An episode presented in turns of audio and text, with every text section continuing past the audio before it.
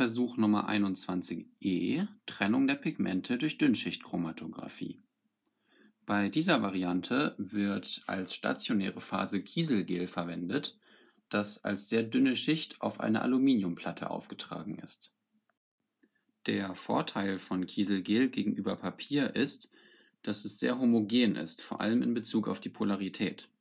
Papier besteht aus Zellulose und damit aus langen Polysacchariden, die lokal immer mal eine etwas unterschiedliche Polarität aufweisen können und dadurch das Messergebnis etwas uneindeutiger machen, als es sein könnte. Das Kieselgel hingegen besteht nur aus einer Sorte Moleküle, die relativ klein sind und sehr gleichmäßig in einer dünnen Schicht auf die Aluminiumplatte aufgetragen wird. Danach ist das Prozedere sehr ähnlich wie bisher anderthalb bis zwei Zentimeter vom unteren Rand entfernt wird etwas von unserem grünen Farbstoffextrakt aufgetragen. Das Ganze wird dann in eine Glaskammer gestellt, in die diese, äh, diese Aluminiumplatten mit dem Kieselgel sehr genau hineinpassen, mit einem Deckel verschlossen, damit nichts verdunstet. Und dieser wird auch bis zum Ende nicht mehr geöffnet, damit auch Luftzug und ähnliches die Genauigkeit der Messung nicht mehr beeinträchtigen kann.